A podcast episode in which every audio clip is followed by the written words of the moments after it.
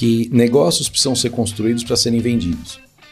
Porque a vida da gente muda, o chamado da gente pode mudar e, e, não, e não tem nada de errado nisso. É evolução natural. Né? Eu não preciso morrer do jeito que eu, que eu comecei.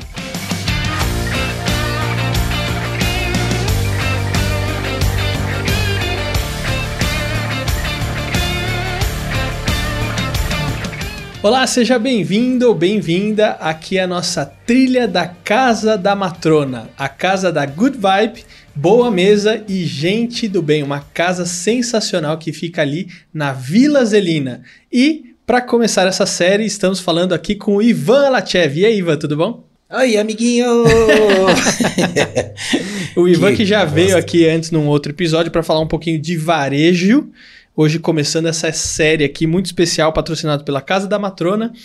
E, Ivan, hoje a gente vai falar um pouquinho, uh, não tanto do varejo, mas um pouquinho da sua história. Ivan, por que, que você decidiu começar a empreender? Cara, é o seguinte, eu acho que foi uma. É, começou por uma, uma necessidade e depois, acho que com o tempo, acabou virando uma paixão. Né? É, na década de 80, eu, eu, nasci, eu nasci na Vila Alpina, né, que é um bairro da zona leste de São Paulo. É, era considerado muito mais periférico né, do aspecto social do que é hoje. Né? Hoje uhum. a gente tem acesso a muito mais coisas. E aí eu vinha, venho né, de uma família onde meu pai era pintor de automóveis, minha mãe é dona de casa, e a gente é uma família bem, bem simples. Uhum. Né? E na década de 80 é, começaram a surgir algumas marcas que, pra gente que era criança ou adolescente, era um negócio assim, tipo, foda, né? E, e, a gente não tinha acesso à compra dessas coisas, né? Então, essa coisa de começar a fomentar a grife foi uma coisa que foi ali, aquele momento foi muito forte. Então, por exemplo, se você pegar aquela calça da OP, né? É, e outras marcas que existiam na época. Então, eu tinha um amigo, cara, brilhante, que ele começou a encontrar umas camisetas falsificadas só que era muito bem feita. E aí eu, ele começou a vender. Tipo, pirata quase original, né? Pirata quase original. Cara, e era absurdo. Assim, era muito bem feito. E, e naquela época a gente não sabia o que, que era pirataria. E aí eu, de verdade, de coração aberto, eu não tinha ideia que aquilo era um crime. Né? e aí a gente começou a vender. O Magu, que é um grande amigo meu, ele começou a vender isso daí. Eu também comecei a vender essa encrenca. É, para a gente poder ganhar uma grana para poder fazer as coisas que a gente queria, comprar coisas que a gente queria e, e ter a vidinha da gente, porque era uma vida restrita. Mas estavam trabalhando. A gente estava trabalhando. Tentando ganhar a vida igual muita igual gente. Igual todo mundo, né? Então esse é, o início aconteceu por causa disso, né? Empreender aconteceu por causa disso, com um, mais ou menos aí é, por volta de 14 anos, mais ou menos, 13, 14 anos, foi quando eu comecei a vender essas coisas é, falsificadas, né? Ô, Ivan, agora você trouxe uma questão que você nasceu numa família simples, uhum. né? E tiveram alguns valores que eu acho que foi, foram importantes aí na sua vida que você aprendeu com seu pai, com a sua mãe e também com a sua irmã. Uhum. Né? Que valores foram esses que você aprendeu no dia a dia com eles? Uh, falando sobre meu pai primeiro, uh, eu acho que o principal valor foi o de fazer, sem falar. Meu pai era um cara uh, de pouquíssimas palavras, mas de muitas ações. Né? A minha mãe, de transferência de conhecimento, né? Ela era uma pessoa que. Ela é uma pessoa, né? Graças a Deus ela está aqui. Que incentivava muito a gente fazer, né? Também, mas falando, né? Educando. É, e a minha irmã, eu acredito que da, foi a primeira pessoa a sair de casa para poder trabalhar e tal, e ela trazer um pouco da amplitude do que acontecia no mundo, né? É, então, acesso à informação era mais restrito. Então, quando você tinha alguém que estava no mercado de trabalho e trazia as informações, passava a ser uma coisa interessante. Então, eu acho que se eu pudesse resumir em três, né, tem muito mais do que isso, mas em três eu acho que são esses que eu, que eu explanei aqui. É, você começou a trabalhar bem cedo, né? O seu primeiro emprego foi no negócio das camisetas? É, como empreendedor, sim. e depois daquilo, eu fui é, para a escola técnica é, que aliás é um capítulo da minha vida muito engraçado, assim. Eu fui fazer na minha na nossa época de, de você não tinha muita alternativa no final da década de 80. É, então você tinha poucas profissões ainda estabelecidas. Eu fui fazer um curso de técnica e mecânica na Getúlio Vargas, aqui no, no Ipiranga. Né? Cara, eu era uma meba, tecnicamente falando. Eu consegui parar uma empresa de. Eu parei duas empresas no mesmo dia. Eu parei uma linha de montagem da General Motors e parei uma linha de montagem da Alcan O que, que você fez? Alumínio. Desligou o quadro de Cara, força? o meu chefe falou para eu ir lá arrumar duas válvulas e eu fiz a maior... Ele me explicou como que tinha que fazer, eu fiz a maior bosta do mundo. Então eu saí numa sexta-feira, opa, saí numa sexta-feira é, para fazer os dois serviços, voltei para casa feliz e contente. E na segunda-feira eu quase apanhei dele, porque os caras descobriram o telefone da casa dele e, e quase mandaram ele se fuder, né? E aí ele pegou naquele momento, ele falou para mim, cara, você é você é péssimo tecnicamente. Ele falou assim, a sua sorte é que os caras gostam de você. Ou seja, o relacionamento era bom, né? Era legal. Aí foi ele quem me deu o start para falar, olha, é, em outras palavras, né? Comece caminhando em outra, outra direção. Tecnicamente você é horroroso, mas comercialmente as pessoas gostam de você e relacionamento as pessoas gostam de você. E, então esse foi meu primeiro emprego formal, né? É, 1992. Né? Antes disso eu vendia outras coisas, eu vendia pasta para limpeza de mãos. Né? É, e essa pasta tinha um esquema que não entupia, não, não entupia os canos, você é, conhece a história, né?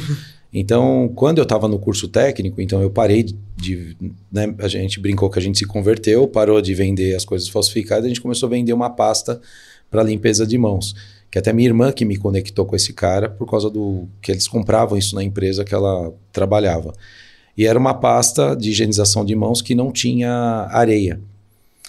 Então eu o, e que ela deixava a mão da gente tipo brilhando assim, tinha silicone, tinha uns negócios assim. Então para molecada lá dentro da GV e para os professores eu conseguia vender.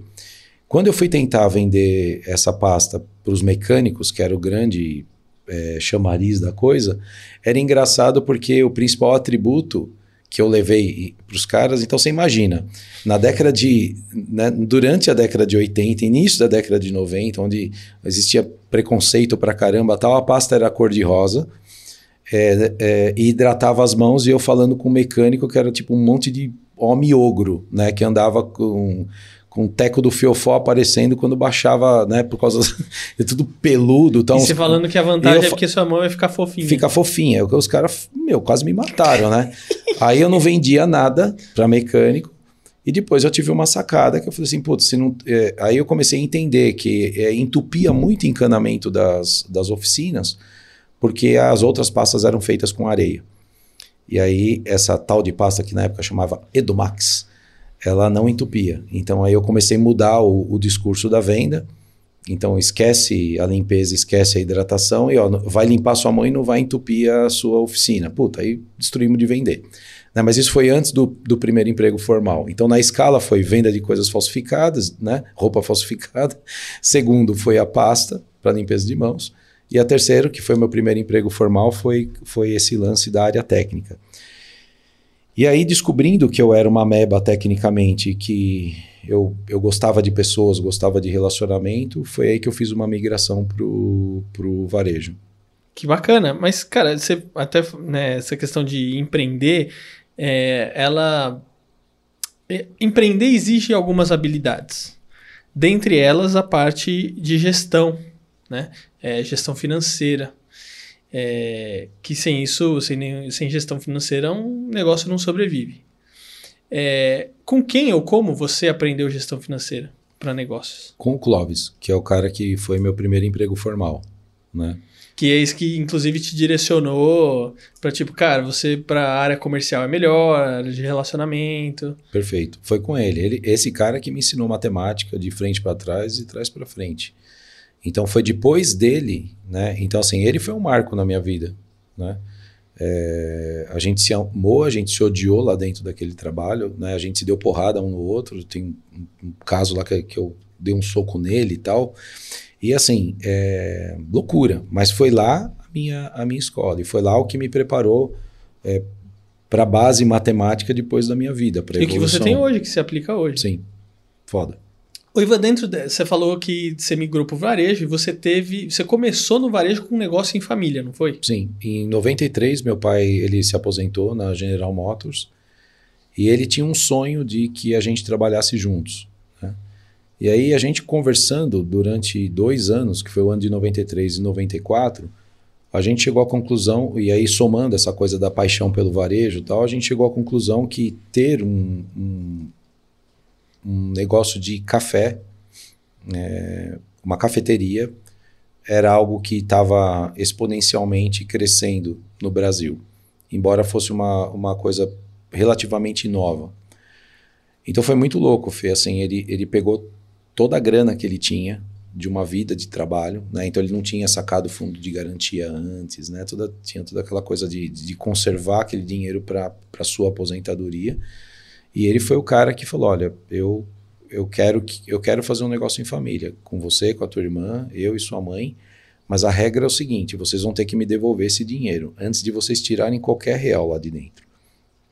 E eu lembro que a gente juntou um pouco do nosso dinheiro, minha irmã um pouco do dela, eu um pouco do meu, e quase, e quase não, e a totalidade do dinheiro dele.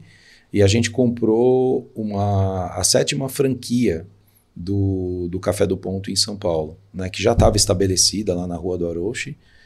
Cara, o negócio foi tão bom, assim, tão assertivo, que em 18 meses a gente devolveu todo o dinheiro do meu pai. Uau! Né? Então, assim, você pensar hoje num, num, retorno de investimento de 18 é meses... Excelente! É, não é de, é foda. Difícil, não, não existe. Tem, não tem. Não existe. Então foi assim, foi incrível, né? Aí a partir desse 18º mês, né, quando a gente pagou tudo, foi que a gente começou a ter acesso a um Prolabore, né, que aí era dividido entre três o resultado ali tudo, né? E foi esse a, a eu acho que essa experiência foi uma experiência vital para mim, assim, que era balcão, era atender gente, era trabalhar 16 a 17 horas por dia, de domingo a domingo, né? Mas foi isso que, que criou a minha consciência de varejo. E aí, a partir daí, você conhece um monte de gente interessante do próprio varejo. Né? Mesmo que o processo do varejo estivesse ainda num, num, desenvolvimento técnico, porque não existia no Brasil uma ciência sobre varejo. Uhum. O que você tinha eram franquias americanas aqui no Brasil que davam para os seus franqueados o modelo. O, um modelo e um conhecimento. E uhum. as franquias brasileiras que começaram a se apropriar desses modelos e aplicar isso daqui. Então, eu posso te dizer que seguramente que essas foram as primeiras escolas de varejo profissional no Brasil. Vocês uhum. fizeram, uh, enquanto tinham essa cafeteria, um esquema junto com a Dunkin' Donuts sim, também, não foi? Sim. Como é que foi isso? Foi assim, o, o São Paulo, a capital, né, a, o centro de São Paulo, é comercial, ele começou o processo de evasão. Né? Durante a década de 90 e até início do ano 2000, as grandes empresas do, do é, que estavam estabelecidas no centro da cidade começaram ah, vai para Paulista, hoje muito mais para Berrini, Berrini, Faria Lima. Que, que foi quando começou uhum. o movimento. Uhum. Né? Então, é normal, as multinacionais começaram a vazar, porque elas procuravam esses lugares que tivessem um endereço, um grande endereço. E aí a gente é, se viu na, na obrigação, então, de, de, se reinventar durante o processo. E aí eu, a, a gente é, viajava às vezes e a gente via a Dunkin' Donuts nos lugares tal. E aí a gente entrou em contato com o pessoal da Dunkin' e eles falaram, sim, vamos fazer o, vamos fazer a experiência, né?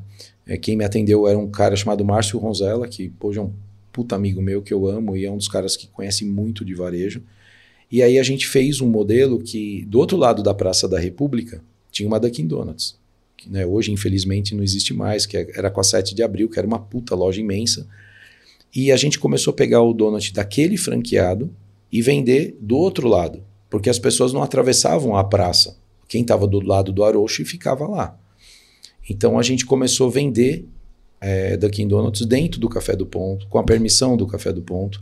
E nós nos tornamos, sem saber, o primeiro é, co-branding é, de duas grandes marcas trabalhando juntas. Né?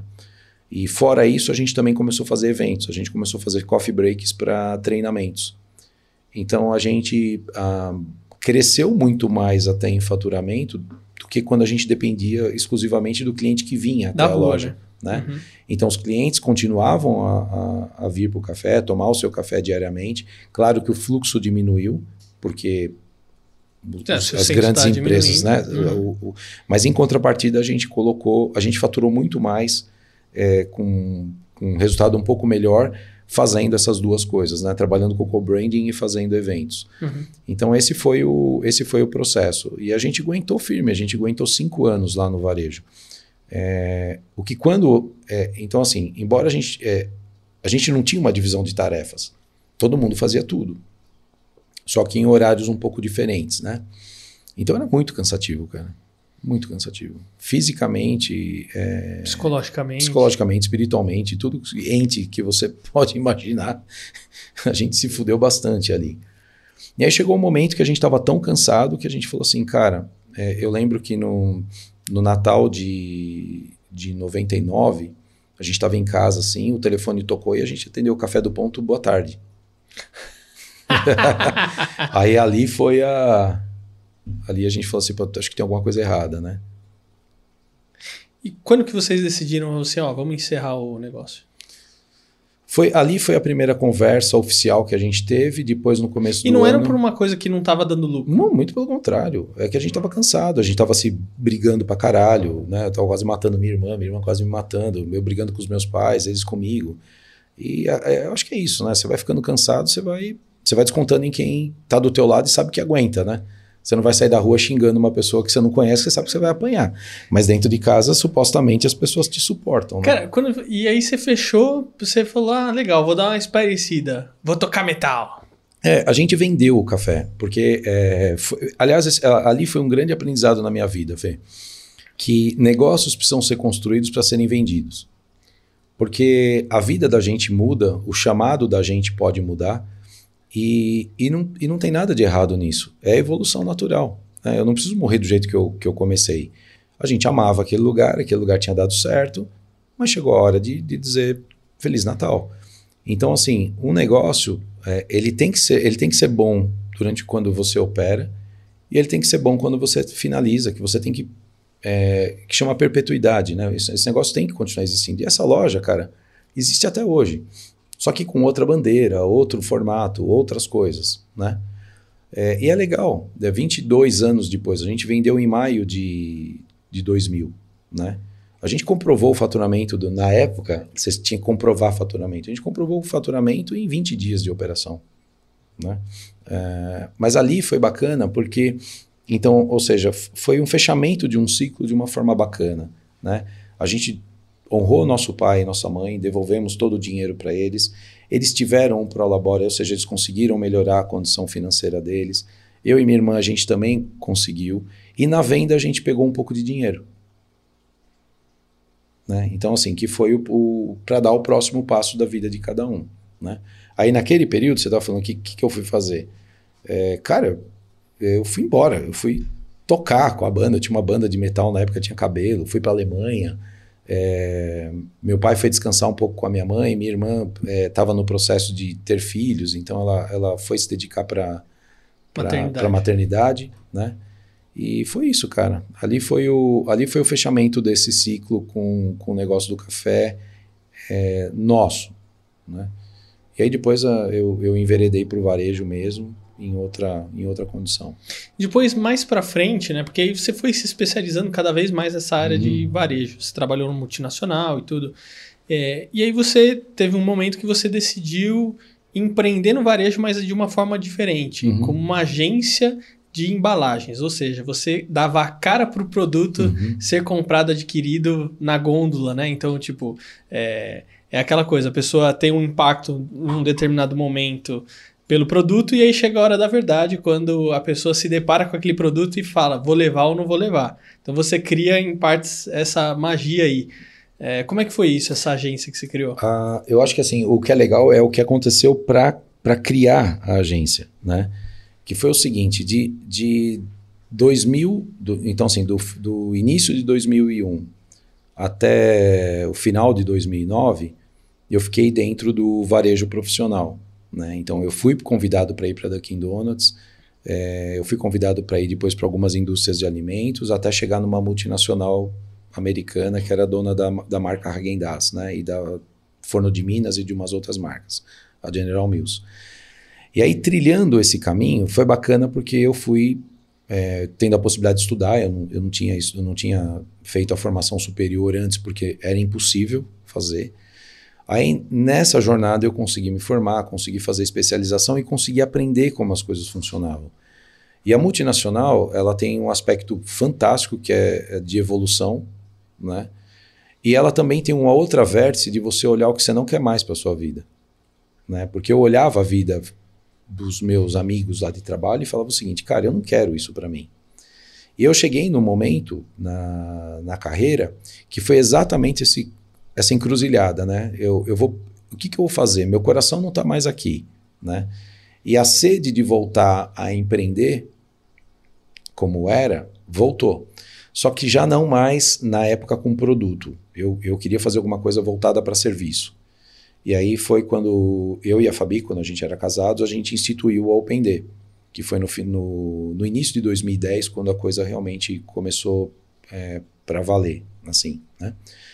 E, e aí a gente tinha dois, é, dois vértices de trabalho.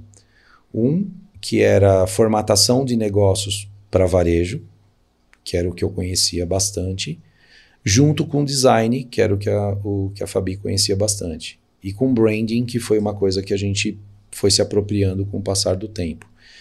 Então, essa, essa jornada, ela veio pela, pela, pela vontade de voltar a empreender, né?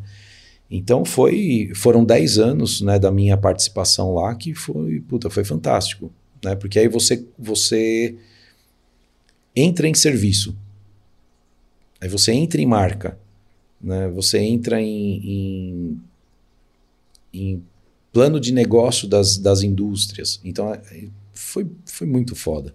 E, e, e, de bens de consumo não duráveis, né? que foi uma grande especialização que a gente, que a gente teve no decorrer da vida. Então, isso para mim foi uma. É, eu acho que foi meu.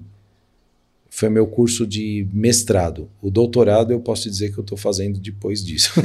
Cara, mas eu acho que é bacana porque é o seguinte: você foi empreender, começou ali é, com negócio em família sem ter uma formação técnica. Sim. De negócios e tudo mais. Mas, putz, um negócio que deu super certo. Aí vou tocar, aí você vai para o mer mercado internacional de varejo, aonde você tem a oportunidade de adquirir o conhecimento técnico. Aí você sai desse mercado que você, meu, não é isso que eu quero para minha, minha vida. vida para continuidade, né? E aí você vai para uma outra área também empreendendo e aí você chega num ponto onde você desenvolveu uma metodologia para gestão de negócios, uhum. focada inclusive no varejo, né? Sim. É... onde você estava há pouco tempo auxiliando pequenos e médios empreendedores, né? É isso. É, essa é, é, o desenvolvimento dessa metodologia. Ela já existia aí é, antes de antes da pandemia, né? Eu posso dizer que 2018 e 2019 foi o período onde eu desenvolvi a metodologia. Porque é o seguinte, muita gente chegava e falava... É... Ele falava o seguinte, olha, eu tenho um negócio para começar. E contratava a gente para poder fazer todo o trabalho de estruturação, né? o, a, o estudo de viabilidade desse negócio. Depois, você tinha que fazer um trabalho de posicionamento para essa marca e depois você tinha depois que era o trabalho de, básico do branding, e depois você tinha que transformar isso em design para a pessoa seguir. Só que para fazer isso, você não tem como fazer se você não, não, não tem um método para fazer. E aí, assim, existe, existem muitas coisas muito interessantes, né? mas que não unem as três coisas. Elas são segmentadas. Então, você tem uma, uma boa metodologia para falar sobre análise de negócio, você tem uma boa metodologia para fazer sobre branding e você tem uma boa metodologia para falar sobre design. Mas eu sentia falta de alguma coisa que unisse essas pontas. Então, uh, o que eu fiz foi uh, entender o que, que fazia sentido com o que e botar isso dentro de uma, de uma receita. Né? Que, claro, tem suas variáveis em detrimento do, dos negócios das pessoas, se for serviço se for comércio tal. E aí isso é, foi, foi bem bacana, eu uh, tive a possibilidade de poder fazer isso pelos os, em 2018 e 2019. E depois 2020, com o processo da pandemia, é, eu acho que eu comecei um questionamento do, do seguinte: o que, que o que, que eu posso fazer como, como contribuição social? Né? E aí, naquela época, eu vi muita gente empreendedora, pequeno, principalmente os pequenos empreendedores, é, tipo assim, enlouquecidos, né? Porque eu, você falou, o que, que eu faço? Então, fechou minha loja física, né? Para onde eu vou? Eu, o que, que vai acontecer, caralho? Né? Acho que foi a pergunta que todo mundo ficou. E aí eu lembro que eu é, publiquei lá, eu senti que eu tinha que fazer alguma coisa para ajudar as pessoas. Eu falei, ó, oh, gente, quem. Eu estou fazendo um trabalho de assessoria gratuito para quem tem negócio e está passando por dificuldades. E quem quiser esse atendimento, eu vou reservar um horário na minha agenda e eu vou. Cara, entupiu de gente. E aí eu comecei a atender de forma voluntária essas pessoas e algumas pessoas foram uma só, uma reunião só, outras duas, outras eu segui a metodologia inteira tal. Mas foi basicamente um ano, cara, de, de doação. E, e aí foi muito legal, né? Foi muito legal porque você... Eu tive condição de ir para uma outra vértice do, do negócio, né? Que é essa de você falar, pô, cara, que, que legado que eu quero deixar com o meu trabalho. Ivan, a gente tá falando assim da sua trajetória toda e claro, a gente está ressaltando os pontos positivos, né? Mas a jornada de uma pessoa, de um ser humano normal, é de altos e baixos. Né? Então você tem pontos muito bons e também você tem uns pontos ali de desafios, né? Uns pontos que às vezes você não gostaria de ter vivido, ou não gostaria de viver e tudo mais. E nessa sua jornada toda de altos e baixos, né? Tem uma coisa que você fala que é interessante, que é o caos não é necessariamente ruim. Eu queria que você me explicasse um pouquinho essa expressão aí. Uhum. Eu tenho muita dificuldade para fazer mudança, né? É, por uma série de aspectos internos. Né? O, o, conservadorismo que eu fui criado, a, talvez um pouco de repressão, algumas coisas me fizeram ser uma pessoa não confrontadora. Né? Então, consequentemente, você fica com dificuldade de se posicionar diante das coisas. Eu era o cara que, por exemplo, desde criança nunca tinha arrumado uma briga, eu era o cara que era convidado para apaziguar a treta da pessoa que ia sair e apanhar de uma multidão do lado de fora da escola, né? Então, só que isso tem um aspecto bom e um aspecto ruim pra caralho, né? Porque você você você se fecha e você não, não tem coragem de tomar decisão muitas vezes. E a vida ela vai te colocando situações para que você aprenda a mudar. Como? A, a principal é, é a dor, né? E eu posso dizer que o primeiro acesso ao caos foi com a doença do meu pai. Meu pai teve Parkinson, durou 10 anos, foi caótico para ele, para nós como família. Mas a doença do meu pai, é, o propósito dela, pelo menos na minha vida, foi de que eu deveria romper com algumas coisas. Então ali foi o primeiro processo de confrontação. Eu tive que confrontar minha família, eu tive que tirar meu pai de casa, internar meu pai num determinado momento da doença. Então todas essas coisas são extremamente confrontadoras. E aí então foi meu primeiro acesso ao caos, né? Como que você lida com o caos sem consciência? Aí, pela graça de Deus, você tem amigos que acabam te ajudando, né? Então tem um amigo que eu amo, que é o Rangel, é, que é um, um psicólogo junguiano, tipo, fudido. E esse cara foi o primeiro cara a me trazer questionamentos para falar, e, e eu começar a entender que eu com o que, que eu estava lidando naquele momento, né? Quais estruturas que eu estava rompendo. O meu segundo caos foi a perda da minha relação, foi o, o, a finalização do casamento, né? Então, é, é, você passa pelo processo do luto, né? Então, a pessoa não morreu nesse caso, né? Mas você perdeu uma relação ali de 15 anos, né, que você investiu expectativa, tempo, uma série de coisas, e a outra pessoa também. Né? Então, mas esse caos fez eu mergulhar realmente na, de novo, para olhar para dentro.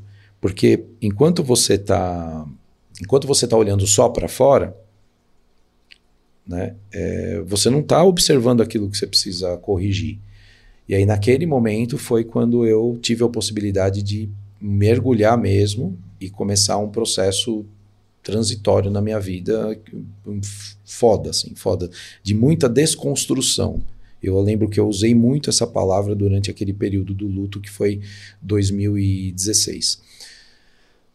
Aí, é, meu o próximo caos né, foi o Covid. Né? Eu, eu é, vocês são meus amigos, vocês acompanharam, a gente É, foi tenso, eu perdi 85% dos pulmões, tive dois derrames, trombose e a minha parte cognitiva foi para o saco. Ah, ali, quando Deus me deu uma nova chance né, de sair daquilo e de retomar minha vida na, na nova forma, porque é, eu acho que nunca mais eu vou ser igual, né? Nós não somos, mas o, o, aquela encrenca ela te transforma de um jeito é, incrível, assim, né?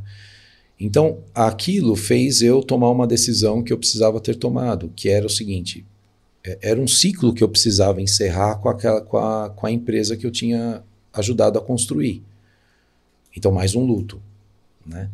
Só que, em contrapartida, se eu não tivesse considerado as mudanças que aconteceram lá durante o Parkinson, se eu não tivesse considerado as confrontações e as desconstruções provenientes do, do caos do divórcio, e se eu não tivesse é, reconsiderado a possibilidade de mudar de novo aos quase 50 anos de carreira, porque eu fui. Então, ou seja, eu já tinha uma vontade de.